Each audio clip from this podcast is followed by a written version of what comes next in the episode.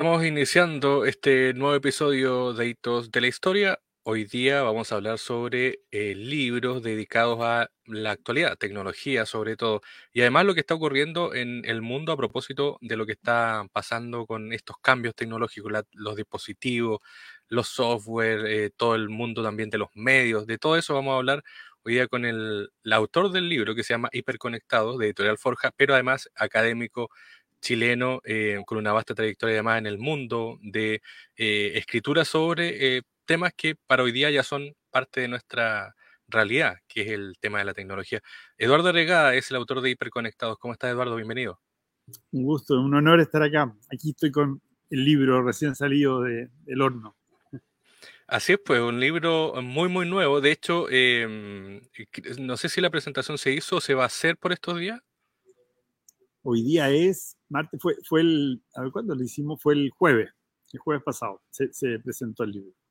Así que está, fresquito y en realidad está empezando a llegar a las librerías en estos días. Yo entiendo que en algunas cadenas ya está, y también está en internet a través de, no sé, de Kindle y, de sistemas como digitales, pero, pero la, la, gracia que tiene es que está en, librería. Incluso está en el, la feria de la FILSA, que está ahora, y el, el domingo voy a ir a firmar libros, voy a estar toda la mañana ahí, en realidad a partir del mediodía voy a estar filmando el libro el, domingo.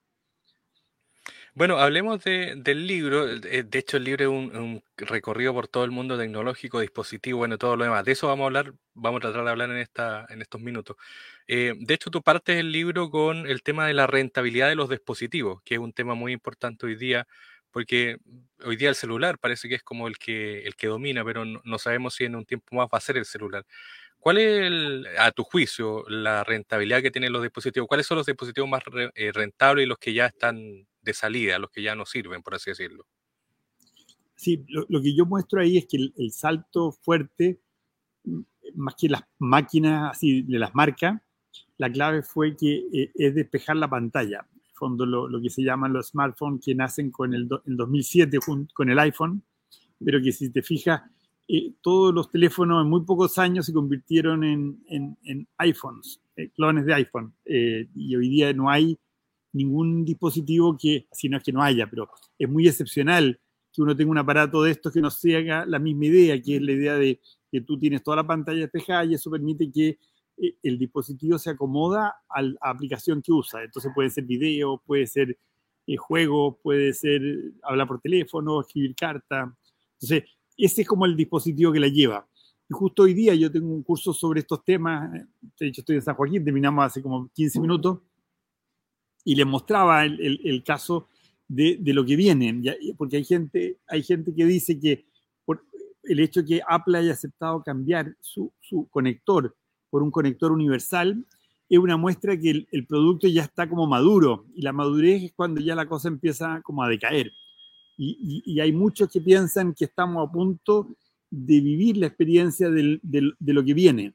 Y ahí hay apuestas bien diversas, en fondo, y, desde el punto de vista mío, la que más atractivo le veo es un aparato que se llama el IA-PIN, que es un, pin de ponerse en la ropa y que eh, está relacionado, el, el, accionista más importante es, una, eh, es el mismo fundador de, del chat GPT, de, la, de la empresa IA, el, eh, el, fondo. Entonces, yo creo que ahí hay un tema muy bonito porque es meter la inteligencia artificial en un dispositivo, ya no solamente la capacidad telefónica, conectividad, cámara y todo eso, sino que además la posibilidad de conversar y de, y de la, relación, que, que, nunca funcionó en el caso de estos aparatitos que habían tipo Siri, Alexa, que siempre tenían una cosa como media, eh, que no, no entendían bien la conversación.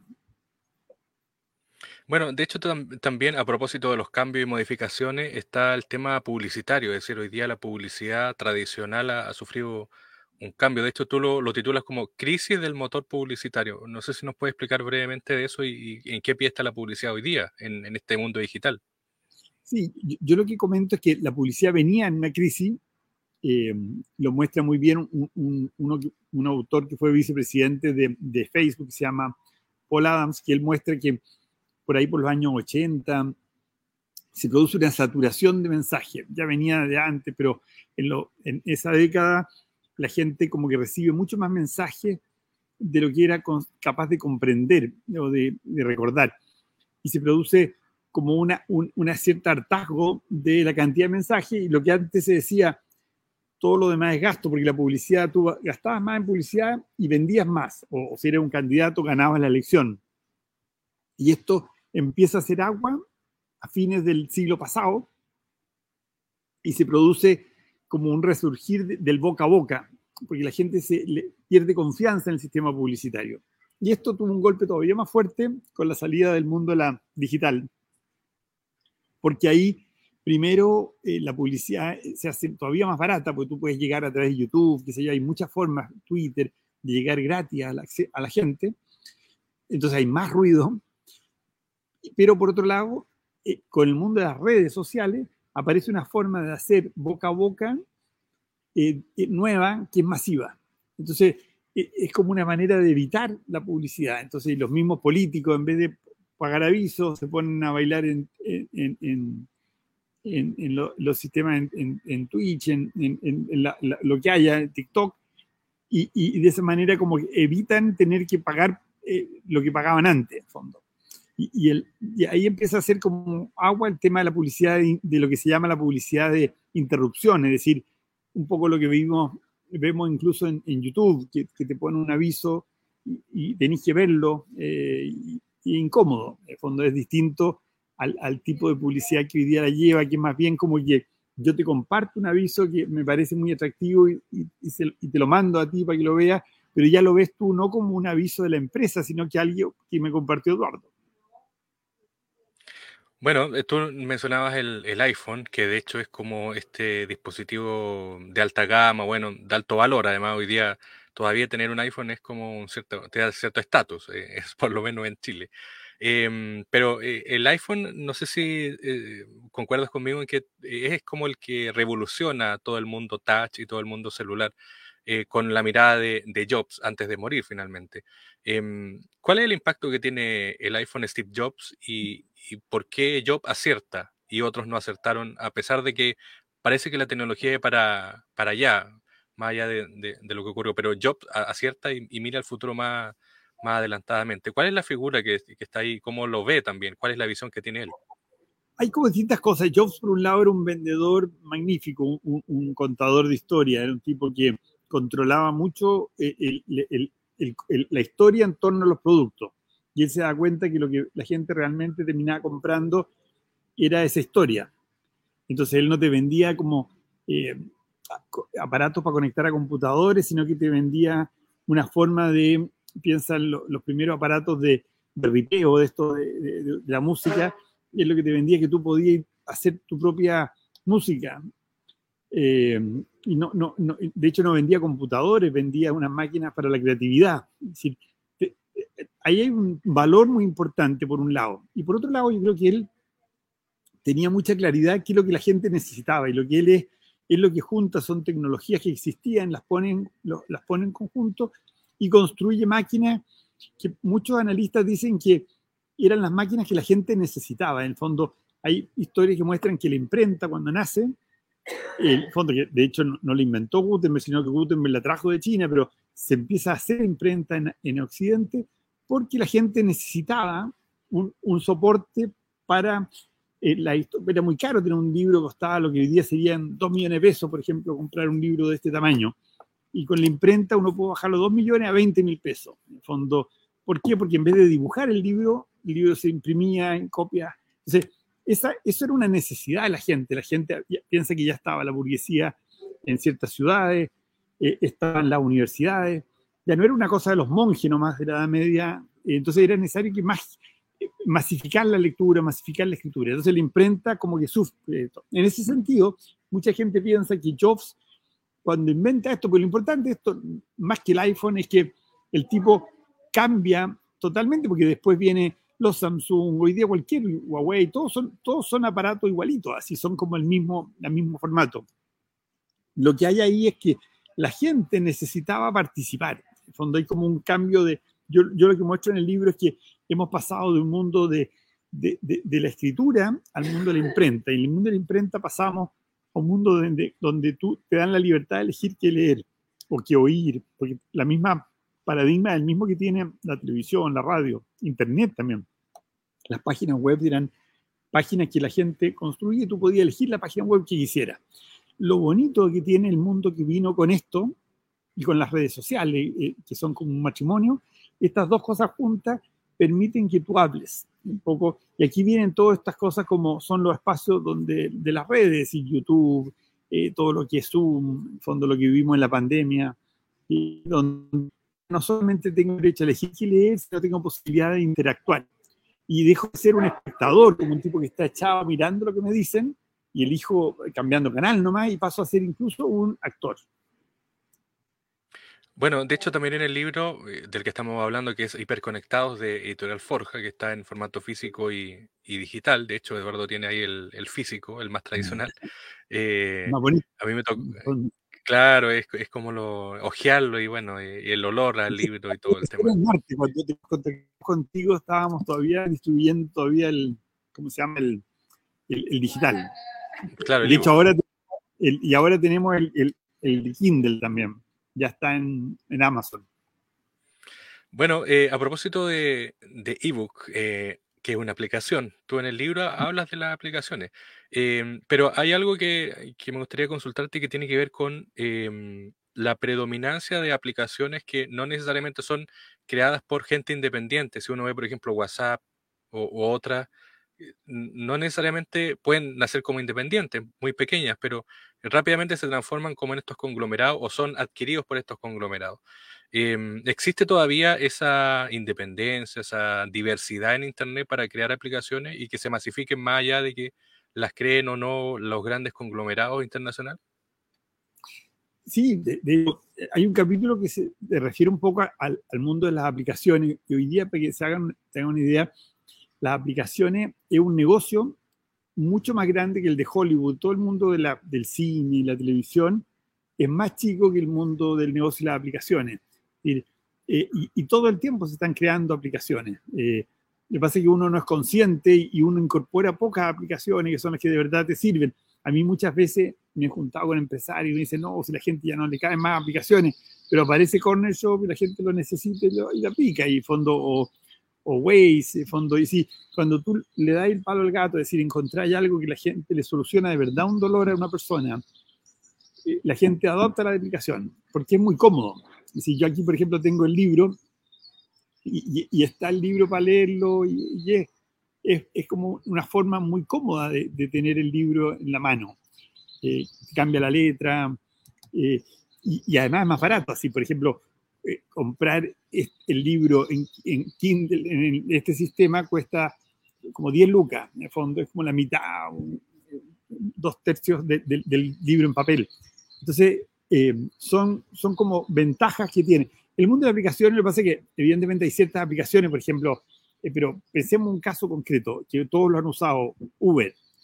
Uber, yo cuento que en el, de hecho hay un trato, hablamos de eso en el libro, cuando sale este iPhone, el 2007, justo aparece una película que se llama Casino Royale, que es una tercera Casino Royale en la saga de James Bond, pero es la primera que actúa eh, el, el actor que está hoy día encarnando a, James Bond. Es la primera vez que él hace de James Bond eh, y él y se ve en el auto en que él va manejando y de repente saca un Nokia, un teléfono antiguo y en una pantallita chiquitita ve dónde se va moviendo el auto y cuentan, eh, y yo cuento en el libro, porque esto está sacado de una, de, una biografía, en que en ese momento un, empresario se llamaba Pillo Camp, se le ocurre que ahí está la solución, llevaba media hora viendo la película de James Bond, abril del 2007, una cosa así, y se sale del cine cuando ve esta imagen, porque queda obsesionado con esta cuestión, porque él estaba muy amargado con que tenía una hija adolescente, con el temor que tenía que anduviera en taxi, ahora que estaba de moda justo la pelea que hay con los Uber,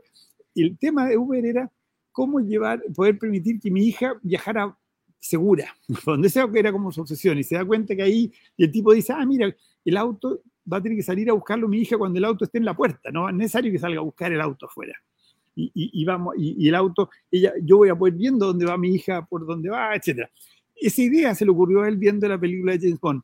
Lo increíble es que en muy pocos años esa empresa es como, eh, es una empresa más grande que la Ford Company, en el fondo, es decir, en cuatro o cinco años tal el impacto que tiene, el éxito que da, y esa empresa no la compró nadie. Así Uber hoy día es un, un, monstruo, en fondo. De hecho, Uber se compró Corner Shop, la empresa chilena que fue de los primeros, se llaman unicornios, es decir, las primeras empresas chilenas que han valido, creadas en el mundo digital, que han valido mil millones de dólares.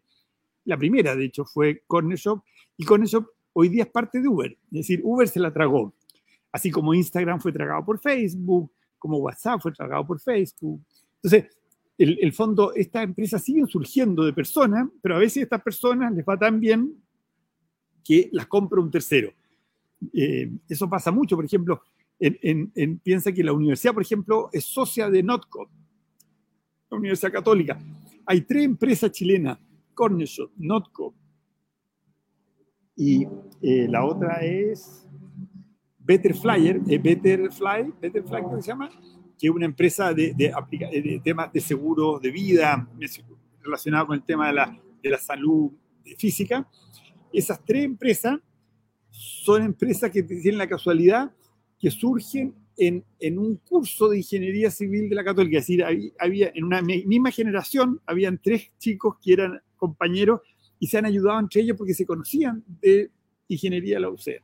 Entonces, hay una, eso pasó hace muy pocos años, es decir, todavía hay una capacidad enorme porque aunque esto va a desaparecer, el, los espacios donde crear como nuevas soluciones. Y, por ejemplo, ahora va a aparecer el, el, el, cambio del 4G al 5G.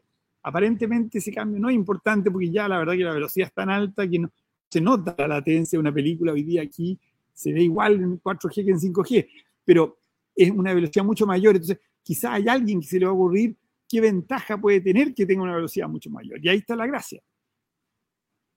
Bueno, la gracia también es, es, cómo las redes o internet y todo lo que hoy día hay se inserta con la sociedad. De hecho, en el libro tú cuentas una anécdota, es eh, que el 2019, de hecho, en pleno estallido social, eh, no sé si te llamaron o, tú fuiste eh, a, hablar con Sebastián Piñera por el tema de la asesoría.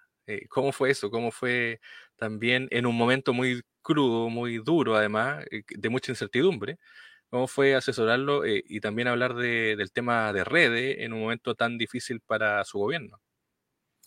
La, firme eh, es que yo la verdad que yo, yo vivo en el centro, vivo en, la católica, en, el sentido que estoy todos los días trabajando, y todos estudiando en la misma universidad, en toda la casa central de la universidad, entonces estaba incluso en la época más dura del estallido me quedaba todo el tiempo ahí, incluso cuando no había clase, porque la universidad estuvo media sitiada un tiempo, yo igual iba para allá porque tenía una hija, estaba en un proyecto que se jugaban a hacer cosas de, de reportear el estallido en, en, la Plaza Italia, entonces me, me gustaba llevármela de vuelta a la casa yo mismo, entonces yo me iba a un Starbucks y trabajaba, es decir, estuve muy metido en el centro y me tenía muy angustiado cómo no se resolvía eso y creía que tenía que haber una solución. Entonces lo que yo hice fue acercar al gobierno a personas que yo creía que valían mucho comunicacionalmente, porque yo veía que el gobierno tenía un problema de, de, de, comunicación, resolver este tema.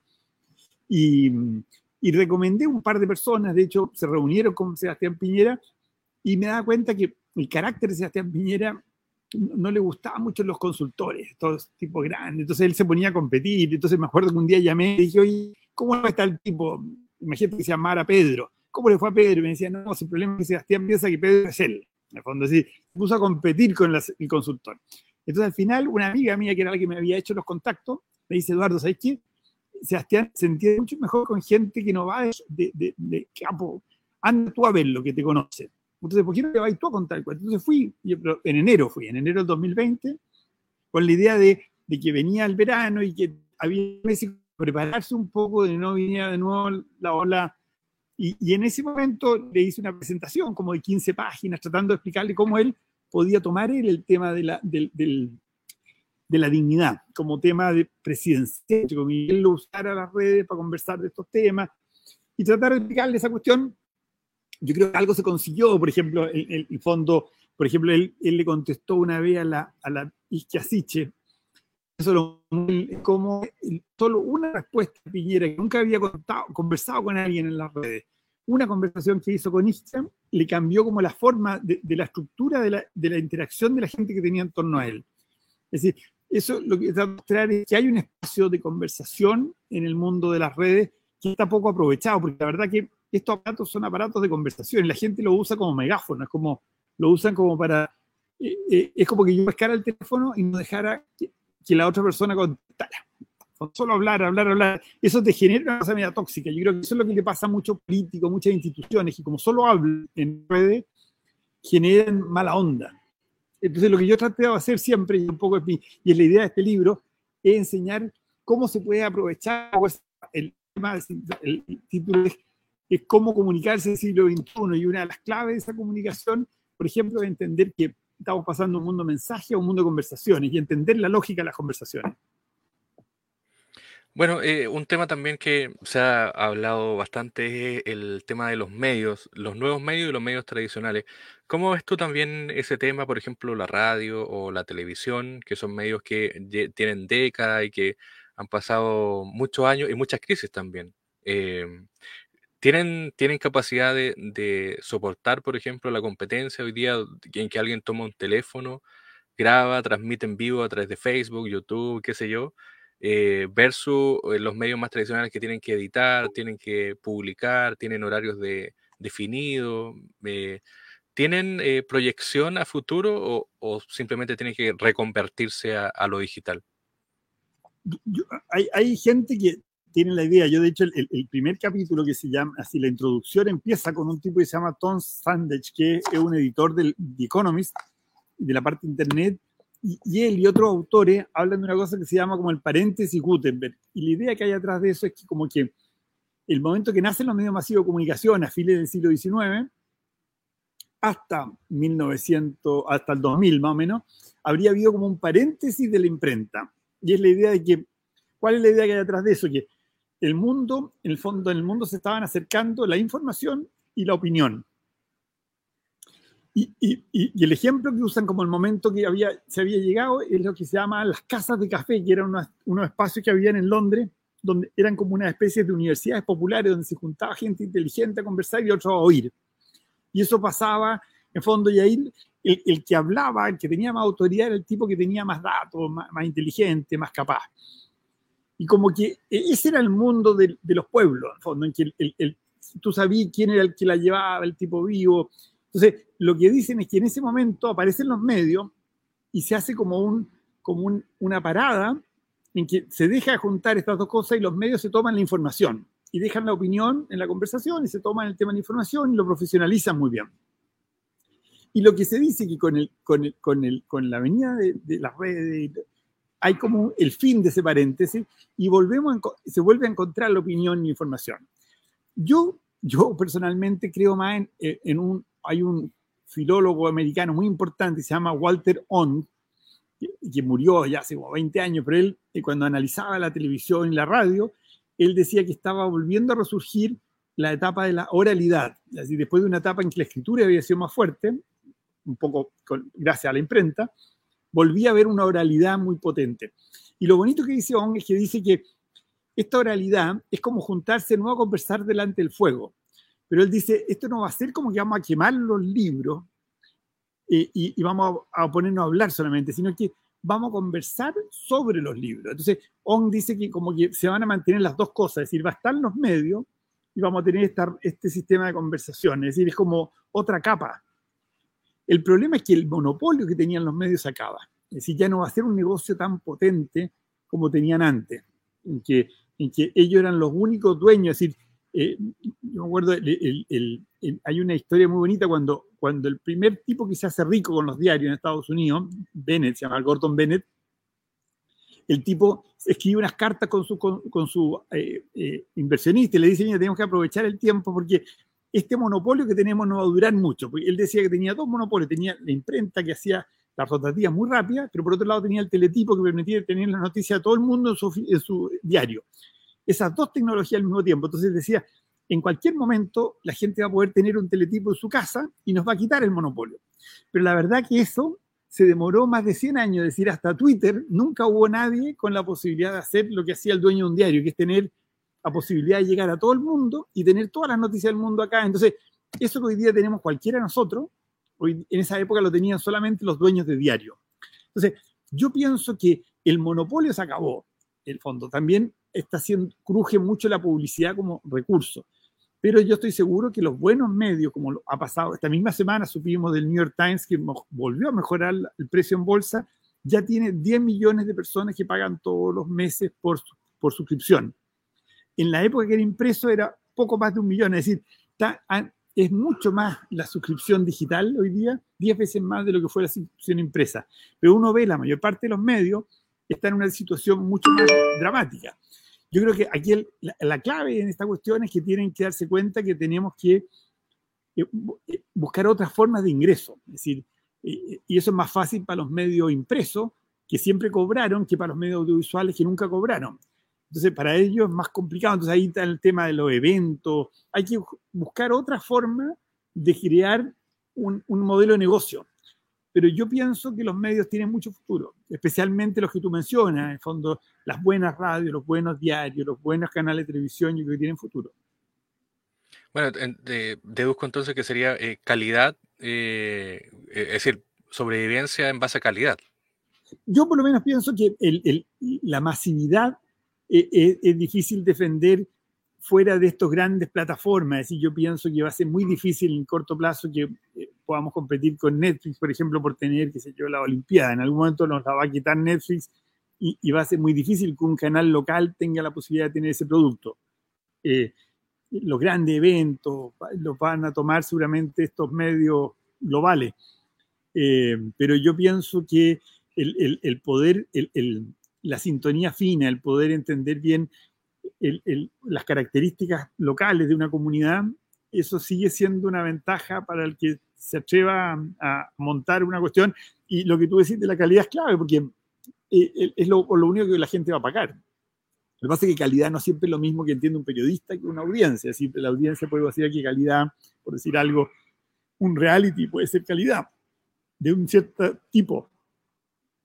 No, calidad no es como esos jueves que teníamos antes, el, día cultural, la noche del jueves, que había programas culturales.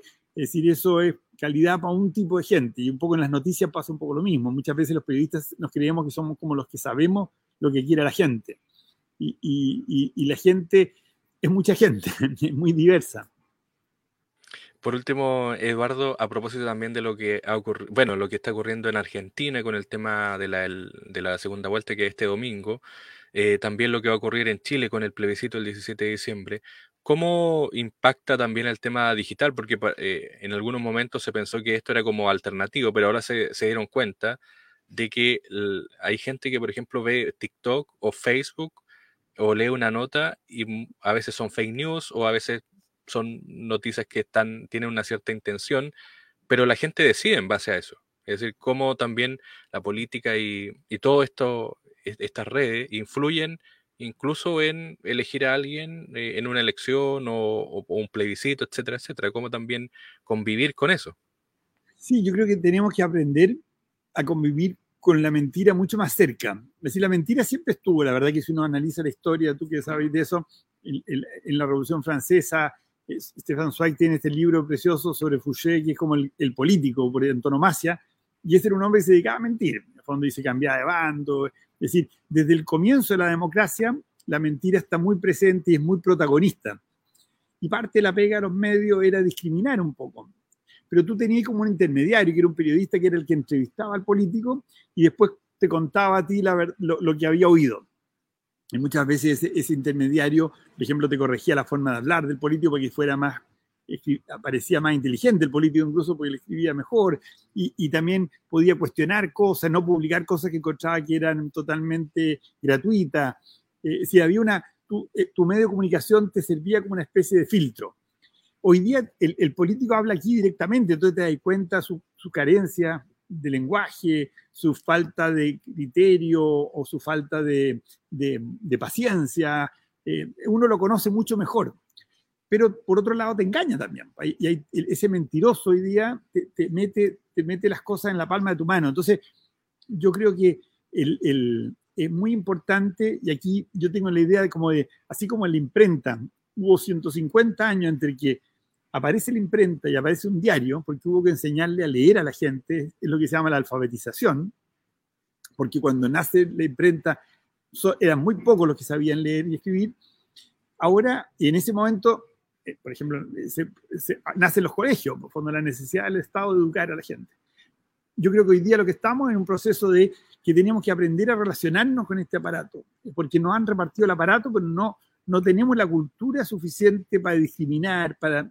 Entonces, y aquí ese es el, desafío, y hay que tener cuidado porque nos están mintiendo. esta idea de fake news en realidad no es, no es noticia falsa, false news sería noticia falsa. Fake news es como noticia aparente, es como una noticia sesgada, es como una pseudo noticia. Esa sería la palabra fake. Fake es una pseudo noticia. ¿Por qué? Porque hace como que es noticia, hace como que es verdad, pero no es verdad. Y está hecha para engañar. ¿Y a quién engaña? Al que quiere ser engañado en realidad. Eso es el drama que tiene la fake news, que le hace, te hacen una fake news pensando en tus prejuicios. Entonces, si tú tienes una mala onda con los migrantes, te va a hacer una fake news con ese tema. Y, y lo contrario, si tú tenías un problema, no sé, con los marxistas, entonces te hacen una fake news contra esa gente. El, e, ese tipo de cosas son las que aprovechan los políticos para crear identidad, como si fuera un equipo de fútbol. Y la gente se traga las mentiras con mucho gusto, ese es el problema. Es decir, la gente busca reforzar sus, eh, que yo soy distinto al otro, como un equipo de fútbol. Entonces, que te digan que el, otro es malo, mejor para ti, y tú, y tú te lo creías, aunque, aunque te parece inverosímil, pero decir, no, tiene toda la pinta de ser malo, en el fondo. Eh, entonces, yo creo que es un tema muy complejo porque estamos predispuestos a... La gente no, no, no, no sí, no, necesitas tanto la verdad como nosotros creemos que se necesita. La gente no tiene problema en vivir una pseudo mentira, eh, porque le acomoda a veces. Y yo creo que eso es lo, bonito de esto. Así, yo creo que un poco la labor como la que haces tú o la que tienen que hacer los medios, yo, yo, siento que eh, en un contexto de esta presencia de las mentiras más fuerte, yo creo que hay una oportunidad. Por un lado, porque las redes sociales, donde nosotros nos estamos moviendo hoy día, eh, son más anti-mentiras, porque hay más gente sapeando, más gente revisando, cuestionando, pero además porque nos permite valorar a gente que está agobiada de las mentiras, valora más los tipos que te ayudan a discriminar. Yo pienso que valoran más, así, tengo la esperanza de que por lo menos no le gusta que, lo, que, lo, que le hagan, que lo engañen. Hiperconectado se llama el libro, es de editorial Forja. Em, ¿Cómo podemos adquirirlo? Tú decías al inicio de la conversación, Eduardo, que ya está en, papel, o el libro físico, como le decimos. No, sí, yo, entiendo que por lo menos en, en, las grandes cadenas, yo sé que Antártica, la feria, está, está en la FILSA, que están ahora, la FILSA está funcionando hasta el próximo domingo. Los que quieran ir el domingo, yo voy a estar ahí filmando libros, conversando con la gente. ¿A qué hora va a estar, Eduardo? A las 12 el domingo. Así que, pucha, feliz, sería un orgullo eh, conocerlo a la gente y es muy entretenido esa la relación que se da en un libro. A mí, la verdad que lo más bonito de esto, yo llevo, he estado trabajando como tres años en este libro y este libro que resume como 15 años de trabajo en las redes sociales. Yo había hecho otros libros, pero este es como el más ambicioso. Entonces, terminar este proceso en el mundo de la... Antes se decía que uno terminaba algo y empezaba otra cosa. Ahora lo bonito es empezar a conversar sobre lo que hiciste. Y, eso es lo que para mí es el desafío actual. Es como usar todos los espacios, como esta misma conversación que tú me das la oportunidad de tener, para hacerlo delante de la gente. Y eso es lo nuevo. Yo hablo de conversaciones publicadas, que son conversaciones que la gente las puede recuperar. Como esta misma, pero también lo que decimos en Twitter, en, en las páginas de Facebook, en TikTok, esas cosas, la gente puede volver a ello. Y de hecho eso le pena a muchos ministros y cosas que hablaban más de la cuenta y ahora le sacan en cara, oye, pero si tú antes decías y esto otro. Es lo bonito. Así que, pues el, libro está hoy día en la librería, está en Kindle, está en sistemas digitales. Uno entra a la editorial Forja, incluso busca libros, que es un sistema que te llevan los libros a la casa. Tiene una oferta muy buena porque están como con precio de lanzamiento, con unos descuentos bastante mejores que, lo que va a estar cuando ya esta cosa se estabilice. Yo creo que después de la feria del libro, es decir, a partir del lunes, ya vuelve al precio como normal, de fondo. Eh, así que nada, pues una oportunidad. Y, y, justamente la idea, el libro termina de hecho con un capítulo que sea, el epílogo son, es como un, decálogo de, de, de, cosas para, como de recomendaciones eh, de, para comunicarse mejor en el fondo en este nuevo entorno. Entonces está como pensado, son cosas que hace gente que le va bien en las redes, como Trump, por ejemplo, eh, que han aprovechado estos espacios, eh, y, cómo tomar esas cosas, la parte buena de esas cosas, porque el, yo creo que aquí la, la, aptitud es lo que diferencia. E, esto es como cuando en el mundo social, que hay gente que son buenas para conversar, otros que son más tímidos, etc. Eso es como un tema de tu personalidad. Pero aquí, si tú tenías una causa, por ejemplo, tú, tú quieres jugarte por una causa, tener un emprendimiento o, simplemente un negocio, fondo de cualquier tipo, tú tienes que saber venderlo. Y eso, esa aptitud es la que yo creo que es importante como emparejar la cancha, que, que todos tengan, vayan teniendo esta, alfabetización para que les vaya bien en el espacio. Eh, como, como hay gente que hace un proyecto como el que mismo querías tú, es decir, esto requiere un oficio, de fondo, y eso es lo que hay que aprender a hacer, y yo creo que nos va a afectar a todos, todos vamos a tener que aprender a comunicarnos en nuestros lugares. Así es, Eduardo Regada, eh, académico y em, también autor de este libro, Hiperconectado se llama, lo pueden buscar tanto en físico como en digital. Eduardo, gracias por el tiempo, un abrazo y, bueno, eh, suerte también en, la promoción y en la difusión de este tema que es tan actual además y que habla de tanto futuro, tiene futuro, de hecho, Internet. Sí, yo creo que estas cosas son irreversibles, porque la gente ya como que se entusiasmó. Puede ser que cambie el, dispositivo y se haga más transparente, pero vamos a seguir conectados. ¿sí? Yo creo que eso es lo que la idea de la... Nosotros hoy día estamos sintiendo la parte como nauseabunda de la conexión, nos sentimos demasiado conectados. Por eso tenemos que entenderlo bien para usarlo mejor y, acomodarnos y de dónde nos conviene dependiendo de lo que queremos hacer con la conectividad. Así es, pues. Gracias, Eduardo. Un abrazo.